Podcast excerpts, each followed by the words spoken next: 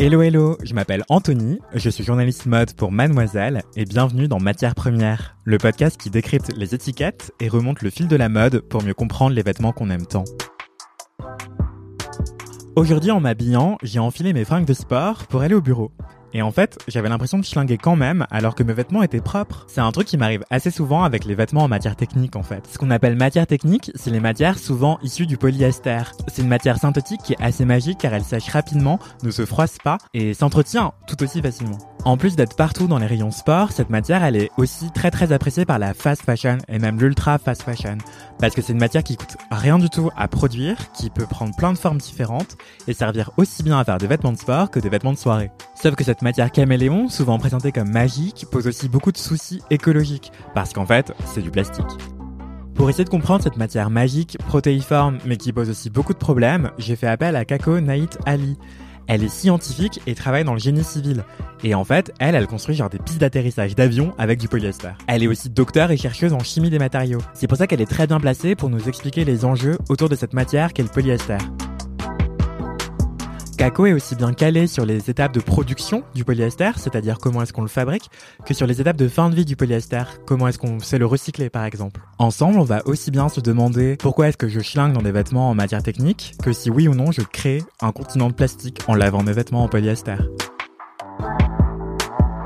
Pourquoi est-ce qu'on fait des vêtements en polyester? C'est quoi les propriétés de cette matière? Alors oui, c'est du plastique, c'est une matière synthétique. On l'utilise parce qu'en fait, elle a des propriétés qui, vont euh, compléter celles des, des matières euh, naturelles. Donc euh, c'est une matière qui va être très résistante mécaniquement, va résister à, l'usure, elle va être infroissable, va résister aux plis pendant les lavages par exemple, va s'entretenir très facilement et euh, elle va être très durable. Donc c'est pour ça qu'on choisit ce type de matière. Alors l'inconvénient euh, des, des, textiles, des matières synthétiques, c'est qu'ils sont peu respirants contrairement euh, aux matières euh, naturelles, voilà, et qui sont pas biodégradables. Et parfois, on peut avoir des, petits soucis, c'est-à-dire qu'elles génèrent de l'électricité statique. Là, je pense que tout le monde voit de quoi je parle. Hein.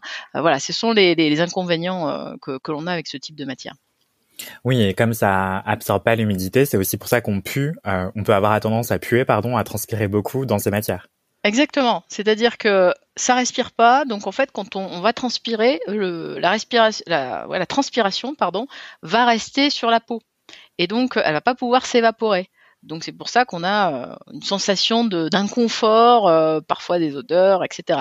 Donc on peut euh, faire en sorte de, ne pas avoir ce désagrément-là, soit en mélangeant la matière, le polyester, avec une fibre naturelle comme le coton, pour que ça puisse euh, respirer un peu plus, soit en utilisant ce qu'on appelle des microfibres, c'est-à-dire euh, microfibres de polyester qui vont être des fibres très très fines euh, et qui vont permettre justement à la matière de respirer. On utilise la microfibre par exemple pour fabriquer des vêtements de sport, de la lingerie, des tenues de soirée aussi, hein, justement pour ah éviter d'avoir ce problème. Ouais, ouais, tout à fait.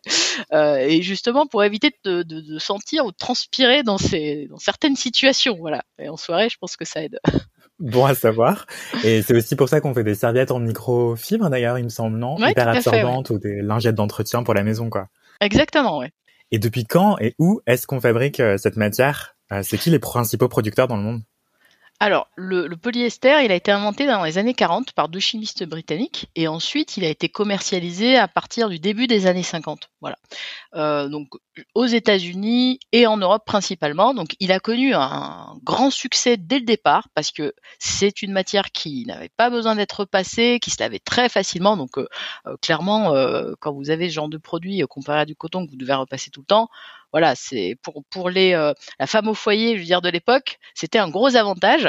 Et l'argument de vente à l'époque, c'est de dire qu'on pouvait qu'il pouvait être porté 68 jours consécutifs sans être passé ni être entretenu. Bon, nous, ça peut nous faire sourire, hein. clairement, parce qu'au bout de 68 jours, il vaut mieux le laver quand même. Mais il transpirait pas à l'époque? Apparemment ça marchait bien en termes de d'arguments de, vente, ça fonctionnait très très bien. Et, et du coup, euh, ça s'est beaucoup développé jusque dans les années 70 où là, Bon, c'était un peu euh, la grande folie euh, avec euh, des vêtements très colorés, etc. Il y a eu quelques faux pas de tendance mode. Bon, voilà, ça c'est une chose, mais il y a aussi eu une réduction des coûts des vêtements, c'est-à-dire qu'on a essayé de produire des vêtements les moins chers possibles. Et là, on a réduit considérablement la qualité des vêtements. Et c'est à, cette période qu'on a considéré que le synthétique et donc le polyester était une matière bon marché et inconfortable. Voilà. Donc les ventes ont baissé à ce moment-là, au début des années 80. C'est reparti à la hausse au milieu des années 80, quand les grandes marques de luxe ont commencé à, réutiliser la matière, mais vraiment en l'utilisant euh, avec des qualités de confection euh, importantes. Et, depuis, bah, on l'utilise beaucoup. Aujourd'hui, c'est la fibre synthétique qui est la plus produite dans le monde. Correspond, enfin, elle représente 50% des, des, fibres utilisées dans la mode hein, quand même. Hein. Donc c'est considérable, c'est énorme.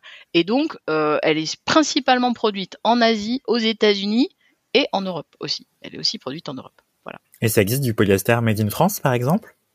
Alors pas en France, non. Alors sauf pour des applications qui sont techniques, mais dans la mode, vraiment non. Euh, faut plutôt voir l'Asie, l'Italie, euh, ce genre de pays.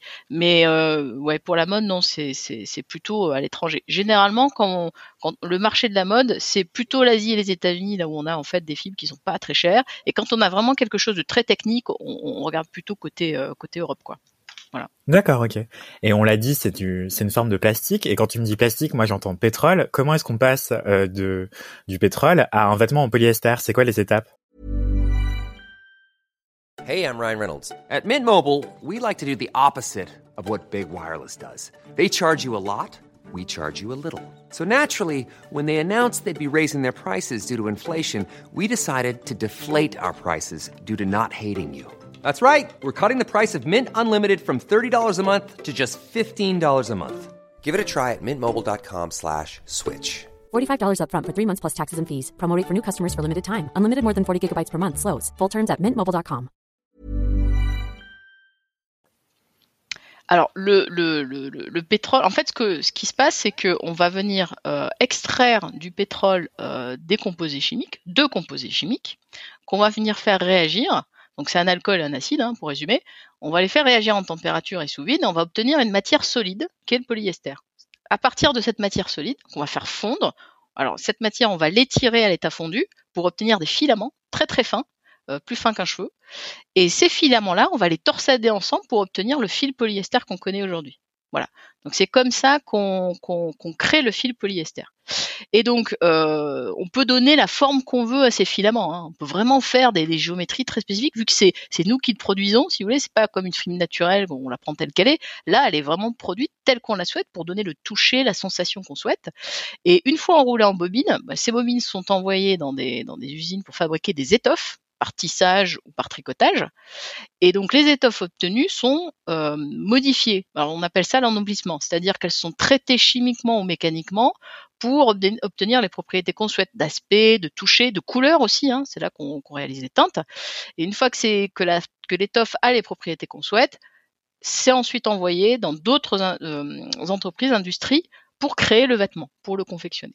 Voilà, c'est comme ça qu'on crée un vêtement en polyester aujourd'hui. Ok, pouce. Si je récap, pour fabriquer du polyester, grosso modo, on extrait deux composés chimiques à partir du pétrole, un alcool et un acide, qu'on va faire réagir ensemble à haute température pour en tirer une matière solide. Et après, on fait fondre ce solide pour le filer très fin, puis le torsader, et paf, ça fait du polyester. En fait, c'est un peu comme du caramel qu'on peut sculpter comme on veut entre l'état liquide et solide avant qu'il ne durcisse trop. Et ça donne fin, cette histoire. Et à quel point est-ce que ces méthodes sont polluantes pour la planète et pour la santé humaine, en fait? Alors, il y a plusieurs choses qui contribuent à la pollution. Il y a tout d'abord, alors bien sûr, l'origine du produit. Hein, quand on, on fabrique euh, une fibre ou une matière à partir du pétrole, il y a l'extraction du pétrole. Et bon, bien sûr, le pétrole, ça génère du, du CO2 hein, de, de, base. Ensuite, il y a tous les traitements qui vont être réalisés, ce qu'on appelle ennoblissement. Donc, les traitements chimiques dont la teinte euh, peuvent polluer l'air, peuvent polluer l'eau en fonction des pays où ils sont réalisés. Alors généralement, c'est réalisé dans des pays où, les normes environnementales sont pas les mêmes qu'en Europe. Hein. Donc euh, ça peut euh, générer euh, des, pollutions locales et donc avoir des conséquences sur la santé des, habitants localement. Voilà. Donc c'est là où on peut avoir un problème environnemental. Voilà. Et, et, donc on a aussi un problème pour les personnes qui vont travailler dans ces entreprises d'ennoblissement, pardon, qui vont pas forcément être bien protégés par rapport à ce risque euh, d'exposition euh, à des produits chimiques euh, ou à ce genre de choses. Et ensuite, il y a la pollution qui est liée au transport, parce que faut se dire que le, fil polyester, ou n'importe quel autre fil d'ailleurs, hein, est fabriqué dans un pays. Il est envoyé dans un autre pays pour fabriquer l'étoffe. Ensuite, il est envoyé dans encore d'autres pays pour fabriquer le vêtement, et ensuite il est, il est envoyé dans les magasins et récupéré par et acheté par le, le consommateur. Donc parfois, il peut faire le tour du monde. Donc le transport en lui-même est euh, très polluant. En fait, il génère énormément de CO2. C'est l'une des étapes les, les, plus polluantes en fait, hein, en termes d'impact CO2. Et est-ce que, enfin, tu l'as dit, en fonction des pays où c'est produit, ça peut être plus ou moins polluant. Euh, mais est-ce qu'il y a des manières différentes de produire du polyester et euh, des endroits où c'est fait de manière plus écologique qu'ailleurs, peut-être?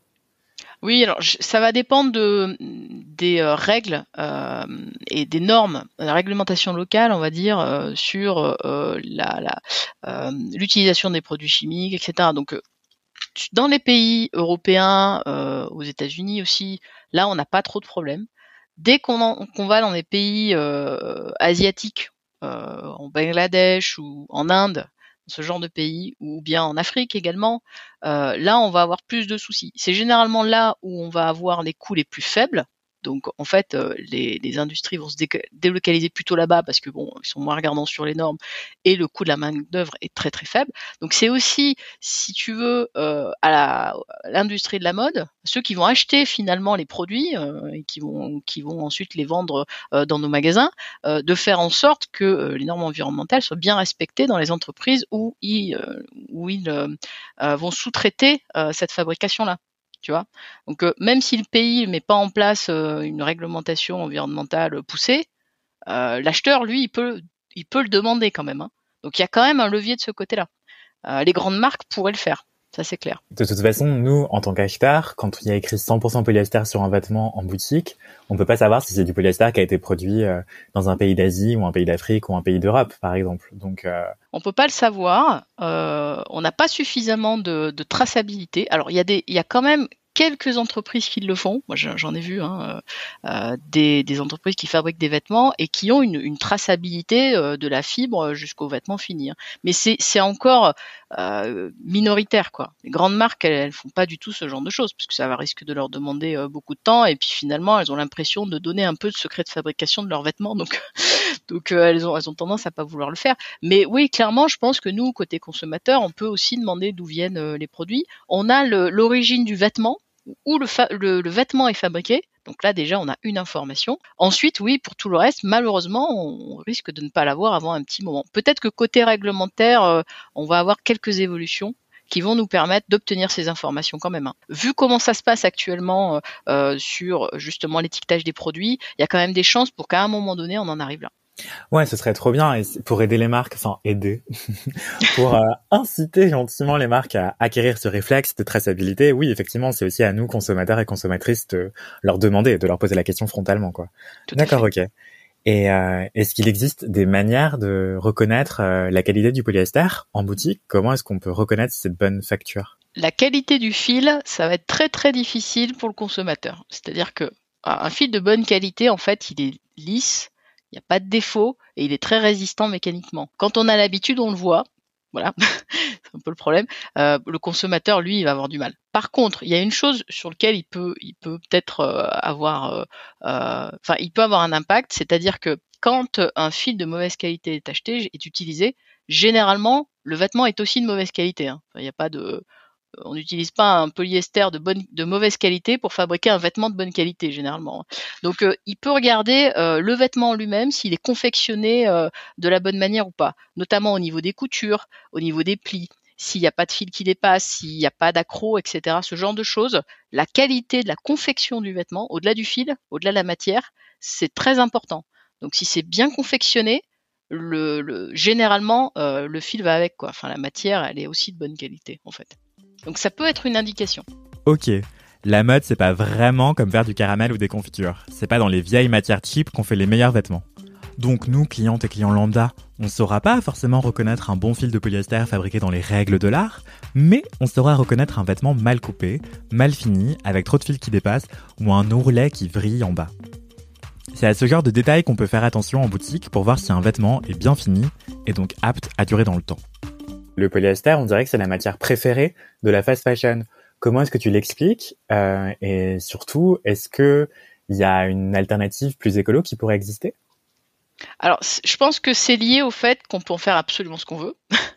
on peut aussi le colorer comme on veut. Enfin bref, obtenir à peu près les propriétés qu'on souhaite. et puis c'est clairement une matière bon marché, quoi. Voilà. Alors par rapport aux matières qui seraient plus écologiques, il y a également les, des, matières recyclées, que ce soit coton recyclé ou polyester recyclé. On, a une réduction finalement de l'impact environnemental à la production quand on utilise du recyclé qui est de l'ordre de 75%. C'est-à-dire que on, réduit considérablement l'impact du vêtement quand on utilise du recyclé que ce soit du polyester ou du coton, peu importe. Hein. Donc euh, ça aussi, c'est une alternative écologique. Et il faut pas penser que recycler veut dire mauvaise qualité parce que c'est pas du tout le cas. Euh, quand on utilise ce qu'on appelle un grade, c'est-à-dire une qualité de, fil, ça ne dépend pas de son origine recyclée ou vierge, peu importe. Ce qui compte, ce sont ses propriétés. Donc, euh, on peut avoir des matières polyester ou coton recyclé d'excellente qualité. Ça, ça se trouve, il n'y a absolument aucun problème. Et en parlant de recycler du polyester, je me dis aussi qu'il y a hum, peut-être une différence entre partir de vêtements usagés pour recycler du polyester ou partir de déchets plastiques qu'on pourrait trouver au fond des océans, par exemple. C'est quoi le mieux pour refaire du fil? Pour refaire du fil, on peut le faire des, à partir des, enfin, de deux manières différentes, comme tu viens de le dire, hein, soit en recyclant les vêtements, soit en utilisant les bouteilles. Clairement, les deux vont permettre de réduire l'impact, hein. Ça c'est clair. Après, ça va être plus facile techniquement d'utiliser des bouteilles que d'utiliser du, fil. On le voit aujourd'hui, on a encore très très peu de, textiles recyclés, euh, que ce soit du polystère ou autre chose. Hein. Euh, ça commence à venir, mais c'est pas encore tout à fait bien mis en place. Voilà. Donc ça, c'est un peu un souci. Il faut encore que ça se développe d'un point de vue industriel. Donc c'est plus facile aujourd'hui, d'un point de vue industriel, de recycler des bouteilles pour en faire un pull, par exemple. Il faut, pour info, hein, il faut 15 bouteilles pour faire un pull en polyester. C'est tout? Oh, Ouais, ouais. Ouais, c'est donc c'est c'est intéressant quand même. Et il faut aussi dire aussi une chose, c'est qu'on part d'une bouteille, c'est-à-dire un produit jetable, à un produit qui est durable, un pull. Donc c'est quand même plus intéressant que de recycler une bouteille pour en faire une autre, par exemple. Quoi. On part, on part vraiment sur un produit qui sera durable, un vêtement qu'on va pouvoir utiliser de nombreuses années. Donc, euh, donc oui, c'est intéressant d'un point de vue industriel et d'un point de vue environnemental. Et mais pourquoi est-ce qu'on continue à produire du polyester vierge si on sait recycler du, polyester euh, et des déchets plastiques en général? Alors, pour plusieurs raisons. Paradoxalement, on utilise beaucoup de, polyester de manière générale, hein, que ce soit pour fabriquer des bouteilles ou, des pulls ou autre chose, mais on n'a pas assez de matière recyclée. C'est-à-dire qu'on ne recycle pas suffisamment. Euh, pour les bouteilles d'eau, alors ça commence à venir, parce que là on commence à avoir euh, euh, des, des, pays commencent à se mettre à recycler le polyester de plus en plus. En France, on recycle 56% des bouteilles en PET, donc en polyester. Par contre, pour tout ce qui est textile, on est loin du compte. Hein. Aujourd'hui, en France, on, recycle autour de 36% euh, des vêtements. 36% des vêtements sont récupérés pour être recyclés. Voilà. Le, tout le reste, ça va directement euh, soit en incinération, soit en enfouissement, parce qu'en fait, c'est jeté directement dans la poubelle des déchets ménagers. C'est pas mis dans un point de collecte. En Europe, c'est 20%. Dans le monde, c'est 1%. 1% des vêtements est recyclé dans le monde. C'est absolument dérisoire c'est dérisoire. Donc le jour où on se mettra tous à se dire, quand j'ai un vêtement, si je peux pas le réutiliser, si je peux pas le vendre, etc., etc., je le mets dans un point de collecte pour qu'il soit recyclé. Si tout le monde fait ça, clairement, on va avoir beaucoup plus de matière euh, recyclée qu'on pourra réutiliser ensuite. Hein. Ça donne une seconde vie à la matière, quoi. C'est euh, important. Et que ce soit des vêtements, oui, en polyester ou en coton ou en laine ou n'importe quelle matière première. Tout à fait. Et même les chaussures. Hein. Même les chaussures, on les met dans des points de collecte euh, pour que ce soit recyclé. Tout à fait. Et justement, je me dis aussi que le polyester, c'est utilisé dans des mélanges, comme tu l'as dit, par exemple dans les vêtements techniques pour mieux absorber la transpiration ou des choses comme ça. Et là, quand c'est un, mélange 50% coton, 50% polyester, donc du coton mélangé, on sait quand même le recycler, on est d'accord Techniquement, oui. Par contre, c'est pas fait dans les dans les faits, ça n'est pas le cas. C'est-à-dire que la technologie, elle existe, mais elle n'est pas mise en place pour les textiles encore, pour l'instant. Parce qu'elle est chère, j'imagine. Elle est plus chère. Le problème, c'est ça. C'est aussi qu'on a euh, le polyester vierge, il est pas cher du tout. Si on doit recycler pour obtenir une matière qui est un petit peu plus chère, ça peut euh, ne pas euh, inciter les entreprises à, à investir là-dedans. Voilà, c'est un peu le problème qu'on a aujourd'hui. Pourtant, ça, franchement, hein, mélanger deux matières, c'est ce qu'il y a de mieux en termes de durabilité, parce qu'on a vu tout à l'heure, hein, polyester, il a des avantages, il a aussi des inconvénients. Le fait de mélanger deux matières, ça permet d'avoir finalement euh, les, avantages d'un peu des deux matières en même temps, Le et donc de compenser. Ouais, ça permet de compenser quoi certains inconvénients. Donc c'est c'est plutôt une bonne alternative si on veut des matériaux durables, ou en tout cas des vêtements durables. Et clairement, si on veut réduire l'impact euh, environnemental d'un vêtement, il faut qu'il soit durable quoi. Donc c'est quelque chose qu'il faut absolument développer. Alors il y a des choses en cours hein, actuellement, c'est pas encore euh, c'est pas encore ça quoi. Stop. Wait a minute. Si je comprends bien, on s'est recyclé du polyester pour transformer des déchets déjà existants en vêtements capables de durer des années, ce qui est génial en théorie.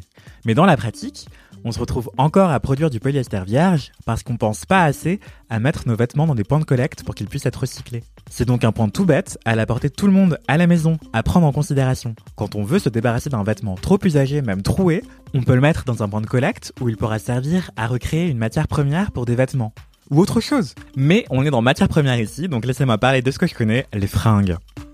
Il y a une autre idée qui circule beaucoup autour du polyester, c'est la question des microplastiques.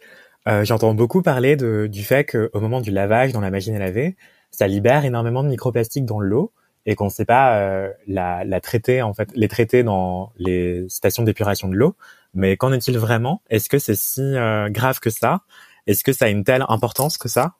Alors, il est vrai que quand on va laver un vêtement synthétique, il va relarguer un certain nombre de microparticules, donc des microplastiques. Ça, c'est vrai. C'est que les vêtements dans la machine à laver, ils vont se frotter les uns contre les autres. Donc, ils vont générer par abrasion des microparticules. Quand ça frotte, les fibres, en fait, elles se cassent. Ça fait des petites, euh, des petites particules qui ensuite vont rester dans l'eau et vont être, euh, euh, vont passer en station d'épuration, etc., etc. Vont pas pouvoir être filtrées en station d'épuration et finalement elles vont finir dans la mer. Donc, mais le truc c'est que le polyester et les matériaux synthétiques, donc les matières synthétiques, ne sont pas les seuls à produire des microparticules. Hein. Tous les textiles, même ceux qui sont en matière naturelle comme le coton, vont larguer euh, des euh, microparticules pendant euh, le lavage. Pour le coton, c'est cinq fois plus de microparticules que pour le polyester. Donc là, pour le coup, alors on ne connaît pas l'impact des microparticules sur les, les, animaux marins ou sur la santé, parce qu'en fait, ce sont des particules qui vont être, on sait qu'elles vont être consommées, on va dire, par un certain nombre d'animaux marins, mais qu'elles ne vont pas être ce qu'on dit, ah, ce qu'on appelle être bioaccumulées, c'est-à-dire qu'elles ne vont pas rester dans leur corps. Elles vont être avalées, puis ça va ressortir par les voies naturelles. Donc ça, on le sait. Maintenant, l'impact exact, ça, on, on l'a pas encore et c'est en cours d'étude. Je peux pas vous dire s'il y a un impact ou pas. La seule chose que je peux vous dire, c'est que euh, il est possible, en fonction de son budget, de faire en sorte de, mettre des systèmes de filtration au niveau de sa machine à laver. Il faut savoir que ça va être obligatoire dans quelques années. Hein. Mais euh, en attendant, il y a deux possibilités. Soit on met un filtre en sortie de sa machine à laver, ça, ça existe. Hein. Il faut préférer un filtre lavable et pas un filtre jetable, par contre. Et sinon, il existe euh, des, des, petites boules, euh, des coraboles, ce qu'on appelle les coraboles, qu'on va mettre dans la machine à laver et qui vont permettre de récupérer des microfibres. Donc ça va pas être aussi efficace que le filtre en sortie de machine, mais c'est des, ce sont des boules qui sont vraiment pas chères du tout et ça permet déjà de contribuer à, à réduire euh, l'impact de, justement de ces microfibres sur l'environnement. Quoi. Donc ça peut être un intermédiaire aussi pour les petits budgets. Quoi. Et, et ça filtre aussi bien les microplastiques que les microparticules de coton, de laine et d'autres matières premières comme ça? Exactement, oui, tout à fait. Ça, ça permet de récupérer euh, entre 30 et 40 des fibres qui sont générées dans la machine à laver, quel que soit le type de fibre. Et ça coûte cher d'équiper sa machine comme ça? Alors l'équipement, oui, euh, pour le coup, en, en, sortie de machine à laver, c'est un certain budget. Alors là, j'ai pas les prix en tête. Par contre, la petite boule là, c'est une dizaine d'euros par boule. C'est et c'est c'est une boule qui est réutilisable. Et est-ce que tu as des conseils d'entretien de, des vêtements en polyester en général? Le polyester, c'est pas un, un matériau, enfin c'est pas une matière qui va être très sensible au lavage. Le seul point sur lequel il faut faire très attention, c'est la température. C'est-à-dire qu'il ne faut pas le laver au-delà de 40 degrés. À partir de cette température-là, on va générer pendant le lavage des plis qui vont rester permanents. Donc quand vous allez sortir votre vêtement, il va être tout froissé et ça va être permanent. Vous n'allez pas pouvoir enlever les, plis qui vont se générer à ce moment-là. Donc euh, il faut vraiment limiter la température à 30-40 degrés maximum. C'est pareil pour le séchage en sèche-linge. Hein. Alors il faut quand même préférer de le sécher à l'air libre, mais en sèche-linge, il faut, il faut le, le faire sécher en, en délicat pour, euh, pour justement éviter qu'il soit tout fripé. Et c'est pareil pour le repassage. Alors normalement ça se repasse pas, hein, mais parfois on a des mélanges avec du coton, donc euh, on peut avoir des, des, choses à repasser. Il faut vraiment le repasser avec une température modérée, quoi. Voilà, pour pouvoir le conserver le plus longtemps possible. Mais, mais d'ailleurs, personnellement, je raconte un peu ma vie, hein, mais les vêtements techniques, euh, en matière technique pour aller courir, à chaque fois, j'ai l'impression que l'odeur de transpiration ne part pas au lavage. Et du coup, je mets à 40 et je me retiens de mettre à 60 parce que c'est pas très écolo.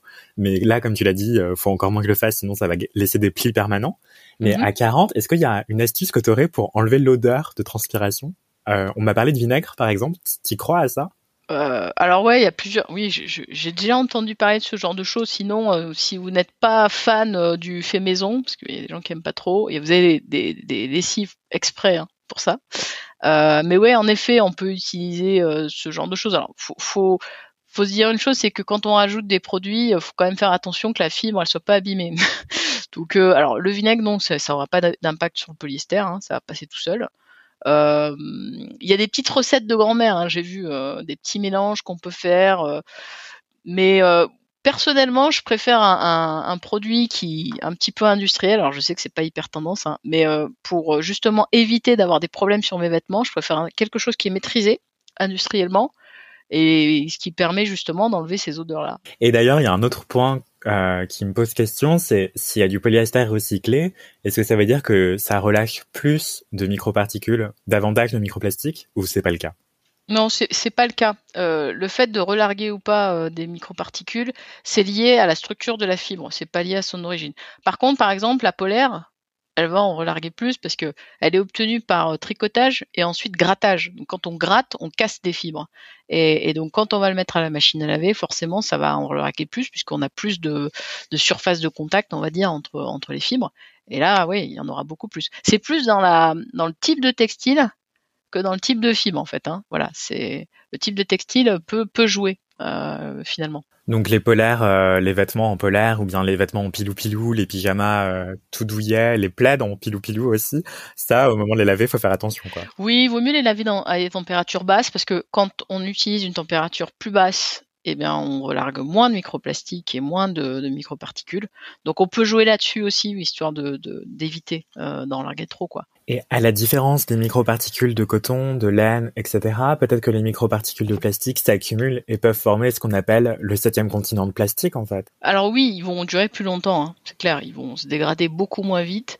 Euh, alors, par contre, il y a une chose que je, voudrais rappeler, c'est que c'est pas parce que c'est du coton que ça va se dégrader en quelques semaines dans l'eau de mer. Hein. Ça peut mettre plusieurs années hein, à se dégrader. Hein. Il faut faire attention à ça. Par contre, il est vrai que les microparticules de polyester, elles peuvent mettre euh, plusieurs centaines d'années euh, à se dégrader si elles se retrouvent dans, certaines zones, euh, notamment des zones froides. Elles vont pas se dégrader du tout. Donc euh, oui, il faut faire attention justement de faire en sorte de, ce qu'on, comme on dit chez nous, couper le robinet euh, de la pollution, faire en sorte d'éviter de, de polluer l'environnement pour ensuite pouvoir dépolluer. C'est-à-dire qu'on peut pas dépolluer tant qu'on continue à jeter des, euh, des, des, des, microplastiques ou, des éléments, donc déchets euh, dans la nature. Ça c'est pas possible. Quoi. Voilà. Donc la première étape, couper le robinet et faire en sorte de réduire un maximum la pollution que, que l'on génère. Quoi. Ok, donc toutes les matières, y compris les naturelles, se dégradent un tout petit peu au lavage, ce qui peut créer des microparticules qui finissent dans les océans. Sauf qu'à la différence des microparticules de coton, de soie ou de laine, que la plupart des êtres vivants vont pouvoir digérer en quelque sorte, et qui vont prendre quelque temps à se dégrader dans la nature, le polyester, lui, va s'accumuler dans leur organisme et peut mettre des siècles à se dégrader. Mais est-ce que c'est ce genre de microplastique qui contribue à former ce qu'on surnomme le continent de plastique? Eh bien, pas tout à fait, vu que c'est vraiment des déchets tout petits. En revanche, c'est une pollution plastique sur laquelle le grand public a une prise, un pouvoir d'action, et donc une responsabilité. Le continent de plastique, c'est cette énorme accumulation de gros déchets qui flottent dans l'océan et ferait plus de trois fois la taille de la France. Les industriels sont grandement responsables de cette pollution, mais nous, particuliers, avons aussi un rôle à jouer. Et c'est ce que va maintenant nous expliquer Kako, qui fait partie d'une asso nommée Expédition 7e continent. Je fais partie depuis, euh, depuis peu d'une association qui s'appelle Expédition 7e continent et qui lutte contre la pollution plastique. Donc en fait, l'objectif est euh, de permettre aux chercheurs d'aller réaliser euh, euh, leurs études en mer et aussi de faire de la pédagogie l'été. Par exemple, on se retrouve en bord de Méditerranée et on va à la rencontre des gens pour leur expliquer ce qu'est la pollution plastique et comment on lutte contre la pollution plastique. Donc tout ce que je fais, c'est-à-dire expliquer comment justement ces vêtements, par exemple, hein, peuvent générer une pollution, comment le fait de trier ces déchets peut être une solution, etc. La pédagogie est très importante en fait, parce que finalement, bien sûr que les industriels ont leur part de responsabilité dans la pollution. Hein. On en a une petite part aussi, c'est-à-dire qu'on peut agir aussi pour faire en sorte de réduire cette pollution à notre petite échelle, hein, comme on peut.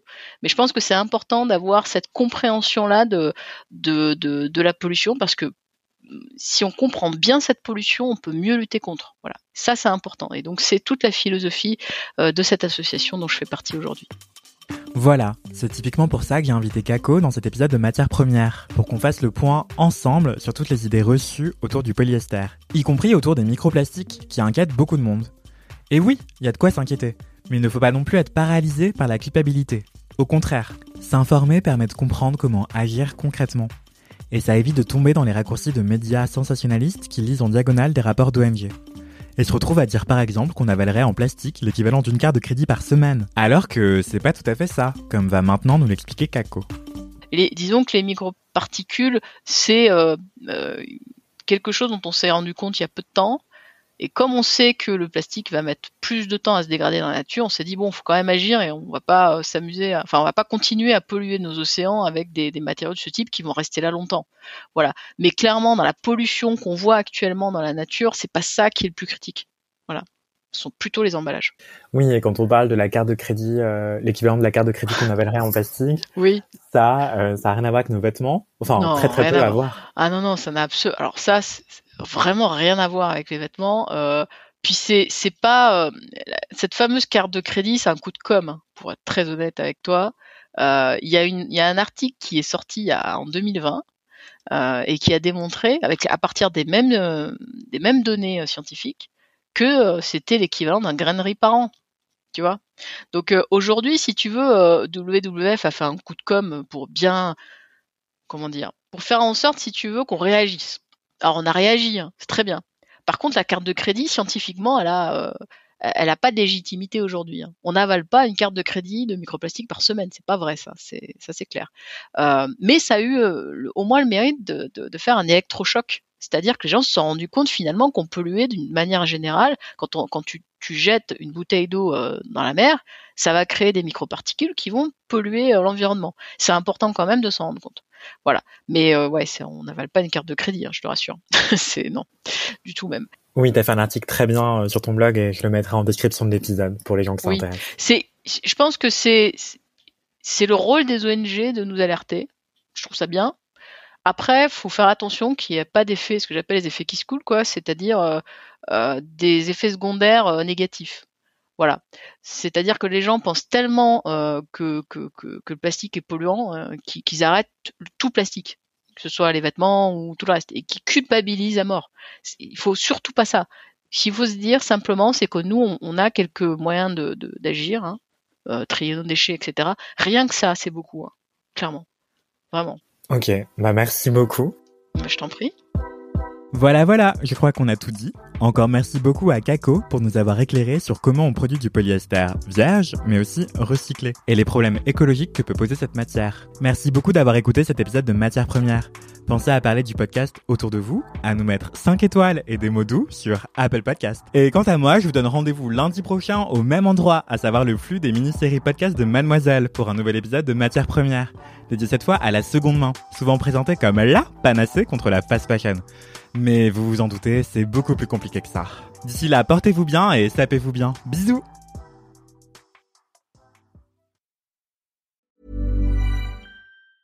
Hey, it's Danny Pellegrino from Everything Iconic.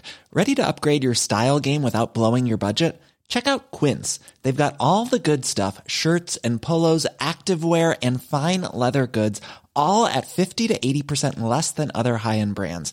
And the best part? They're all about safe, ethical, and responsible manufacturing. Get that luxury vibe without the luxury price tag. Hit up quince.com slash upgrade for free shipping and 365 day returns on your next order. That's quince.com slash upgrade.